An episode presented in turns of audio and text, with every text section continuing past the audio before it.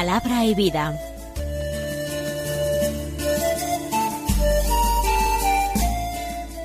Con el padre Manuel Horta, desde Sevilla.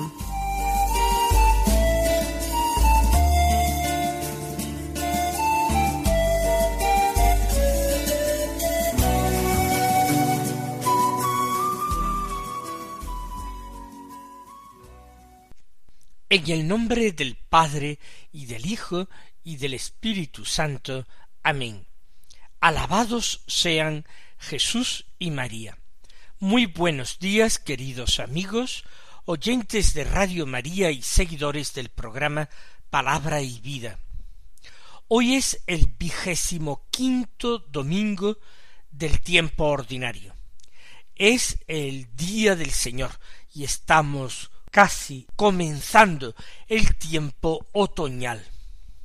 Vamos a escuchar con una renovada atención la palabra de Dios que se proclama en la liturgia de la misa del día.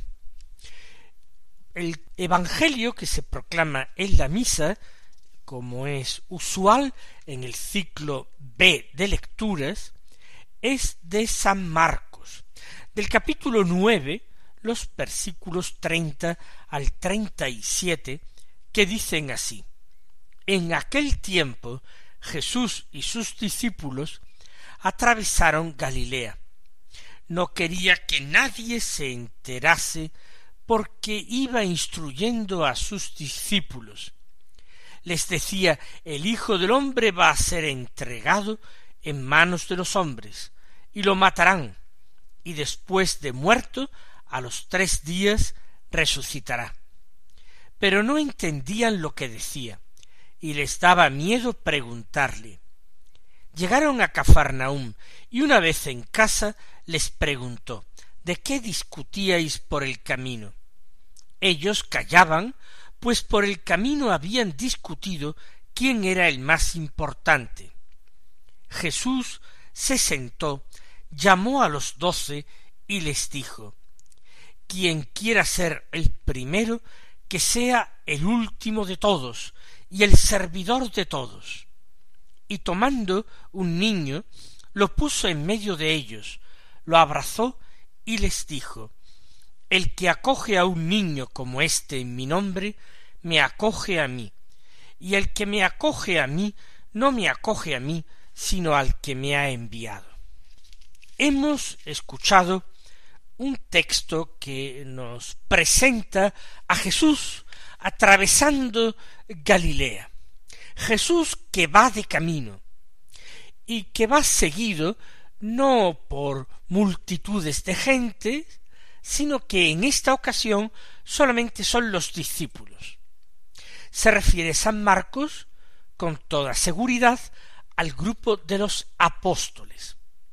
Jesús va de incógnito, no quería que nadie se enterase que estaba atravesando Galilea. Él tiene un propósito bien definido y aprovecha el viaje para enseñar, pero para enseñar conversando familiarmente con los suyos. No es un momento de máxima audiencia en los cuales Jesús tenía que buscar lugares adecuados.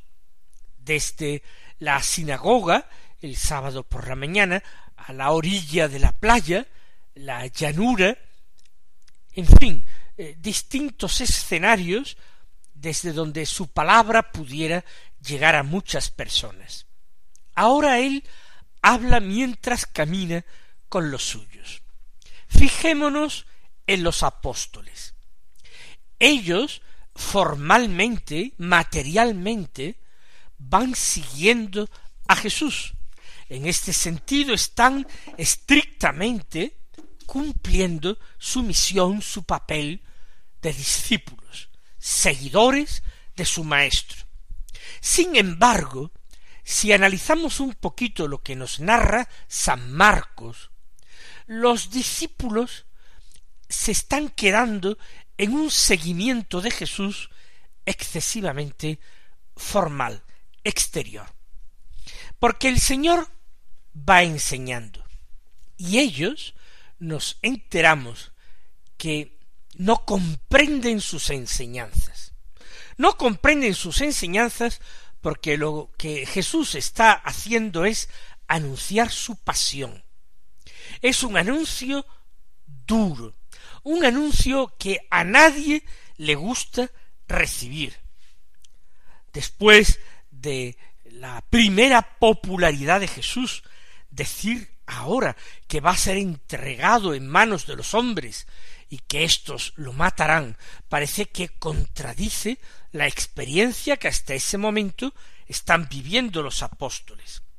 Cierto que el Señor añade que al tercer día resucitaría, pero parece que este es un apéndice en el que se fijan muchos, mucho menos.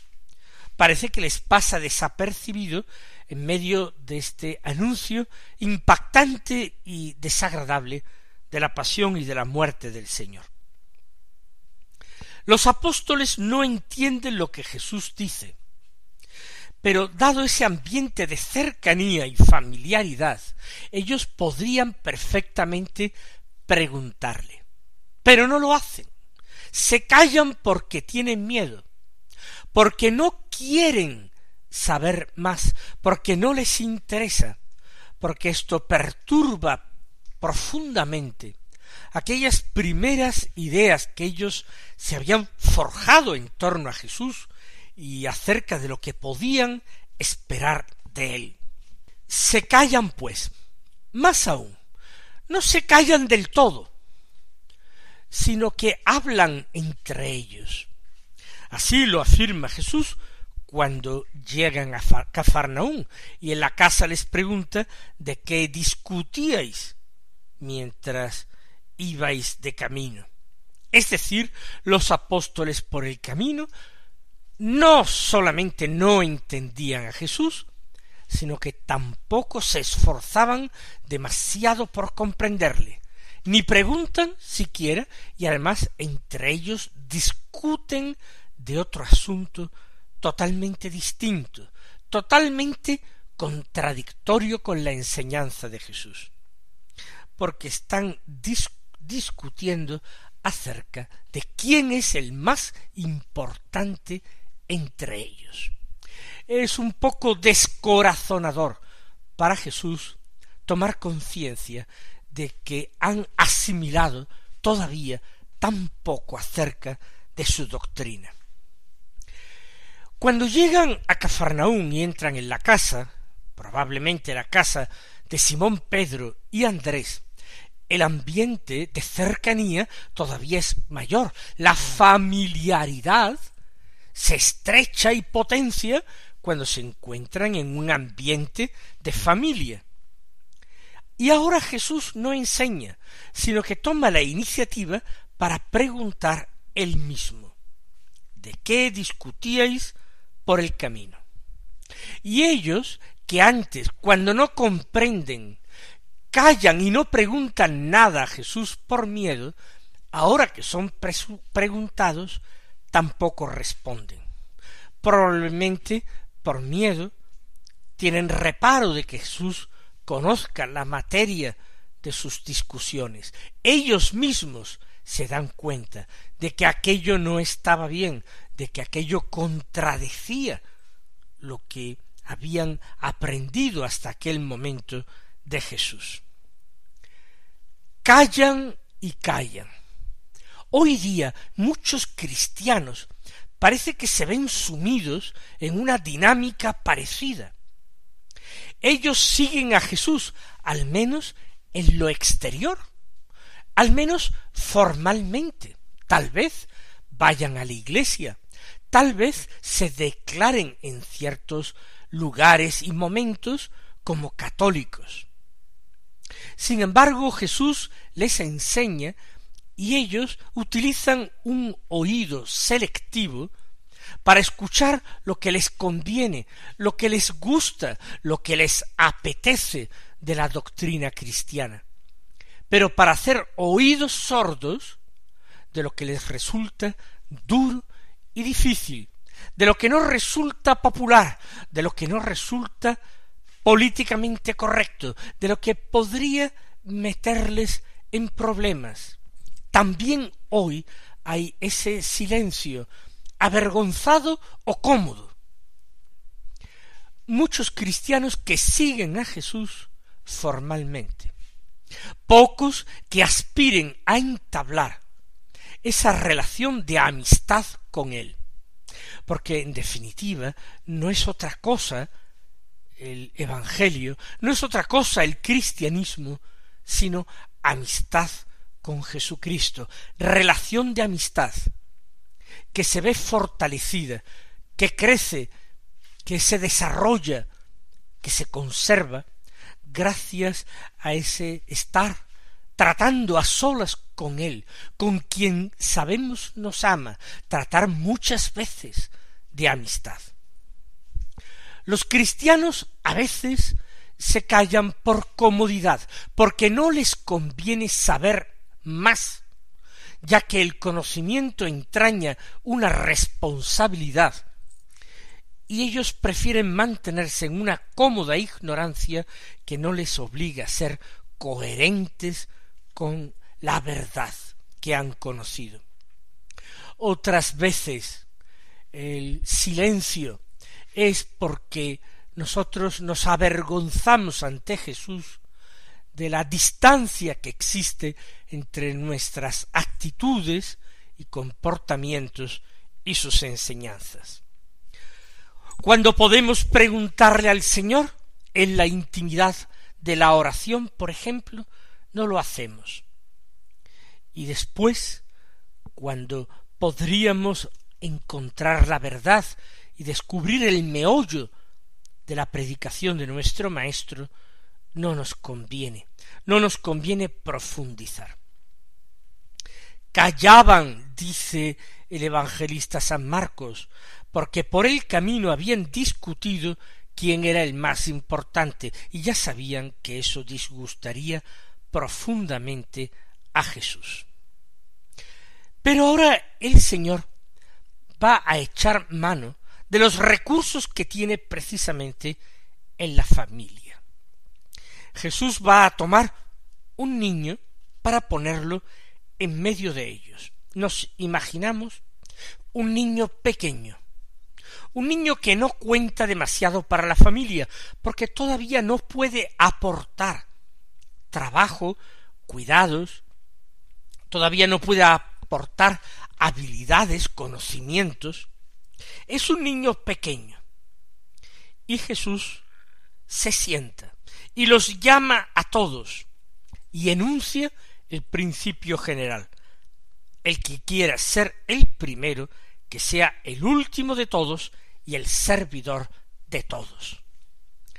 El Señor dio ejemplo en su vida, no sólo con sus palabras, sino con sus gestos. Dio testimonio de esta enseñanza que impartió en este día. Pero, aparte del Señor, nosotros descubrimos una figura extraordinaria, que es la primera de todos. ¿Por qué? Porque fue la última de todos y servidora de todos. Me refiero a nuestra Madre la Santísima Virgen María. En el episodio de la Anunciación, ella no acepta simplemente diciendo que acepta ser la madre del Mesías o la reina madre, no acepta ser la madre del Señor. Ella se ofrece para ser la esclava del Señor, la esclava de Dios. Ella busca el último puesto y allí se siente feliz. Recuerden el episodio de la visitación. Afirma la Santísima Virgen en el cántico del Magnificat en casa de Isabel, cómo Dios precisamente se ha fijado en ella por su humildad. Y no hay que entender humildad por la práctica de una virtud, sino que la humildad en este contexto significa su pequeñez, su irrelevancia, su nada, su ser nada, su ser la última el Señor se ha sentido fascinado precisamente porque María no tiene pretensiones ni ambiciones, sino que se siente gozosa de haber atraído el amor, la mirada del Señor, precisamente por su ser nada. María no queda muda ante todos estos acontecimientos. María, a diferencia de los apóstoles, pregunta. Recuerden en el episodio del niño perdido en el templo, como María, que junto a José ha regresado a Jerusalén y encuentra a su hijo, le pregunta ¿Cómo nos has tratado así? Mira, tu padre y yo te buscábamos angustiados. Difícilmente lo entiende cuando Jesús ha sido un niño tan bueno hasta ese momento. ¿Por qué les ha dado semejante disgusto? ¿Por qué ha tenido semejante comportamiento inexplicable? María no calla, no entiende y pregunta. Lo mismo hizo en la Anunciación. ¿Cómo será eso? preguntó, si yo no conozco varón. Tampoco en las bodas de Caná ella quedó callada, sino que al detectar la necesidad de aquellos nuevos esposos que celebraban un banquete, acudió inmediatamente a su hijo a decirles no tienen vino, y luego a los criados también, para invitarlos a ir hacia Jesús y a hacer lo que su hijo les indicara lo que su hijo les mandara hacer. María, cuando hay que hablar, cuando hay que preguntar, habla y pregunta, sin temor, a diferencia de los apóstoles, porque ella es pequeña y los pequeños no se ven condicionados por esos impulsos, temores que mueve a los apóstoles a callar.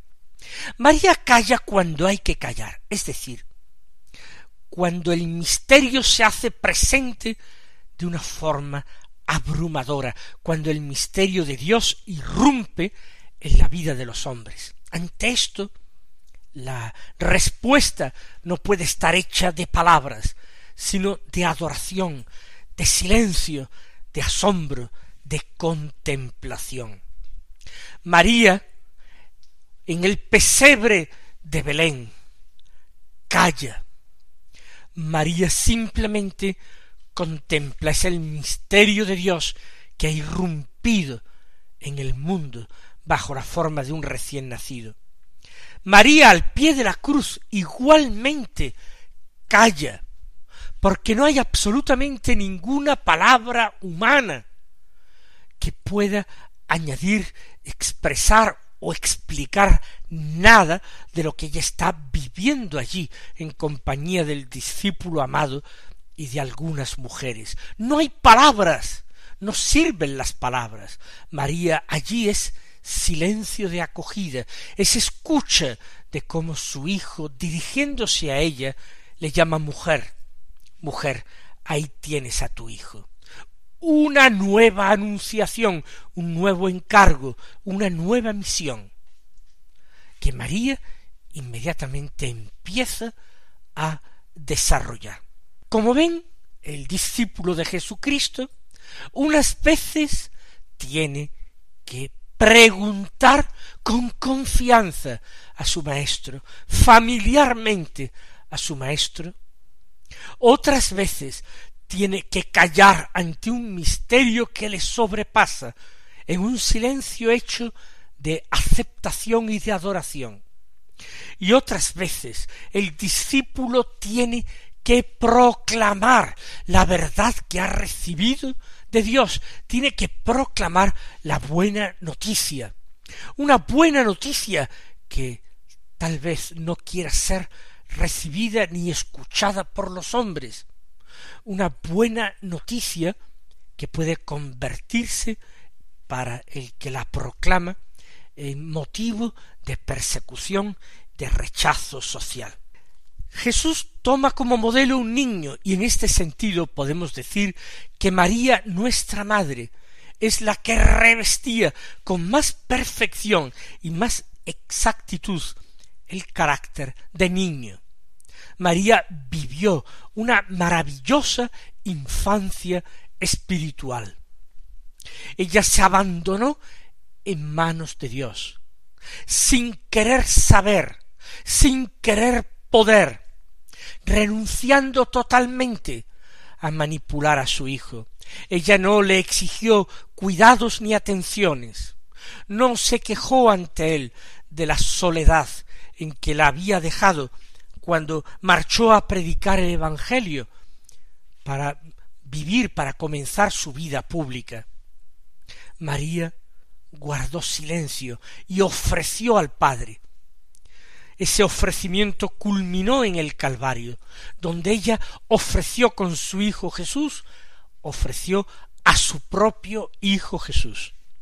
Y entonces María, la figura de María se agiganta, porque entonces María se revela como alguien infinitamente superior a Abraham. Ella ofrece verdaderamente el sacrificio que se le pidió a Abraham, pero al final no le fue exigido consumar. María verdaderamente ofrece el sacrificio de su Hijo, uniéndose estrechísimamente a Él por el amor al Padre. Lo ofrece. Y su dolor es inmenso, inexplicable, hondo, profundísimo, tan hondo y tan profundo como era su inmaculado corazón, desde el que amaba y desde el que sufría. Vamos nosotros entonces a continuar escuchando este texto del Evangelio, después que lo hemos aplicado a la Santísima Virgen María. Quien quiera ser el primero, dice Jesús a los apóstoles, que sea el último de todos y el servidor de todos. Como mi madre podría haber dicho él de haber estado ella allí presente. Pero como no estaba la Santísima Virgen, toma un niño y lo pone en medio y lo abraza, manifestando su predilección, manifestando su cariño. Es el modelo que le sirve. Acoger a un niño como este en mi nombre significa acogerme a mí. Y entonces Jesús da otro paso más en la revelación. Él que se ha identificado con los pobres, se identifica ahora con los niños, es como ellos, confiado, abandonado en manos de su padre, todo lo espera de su padre, quiere lo que su padre quiera. Así es Jesús, así es Dios. Mis queridos hermanos, que nos alegremos de la buena noticia, que la acojamos, que la vivamos. El Señor os colme de bendiciones, que tengáis un buen domingo y hasta mañana si Dios quiere.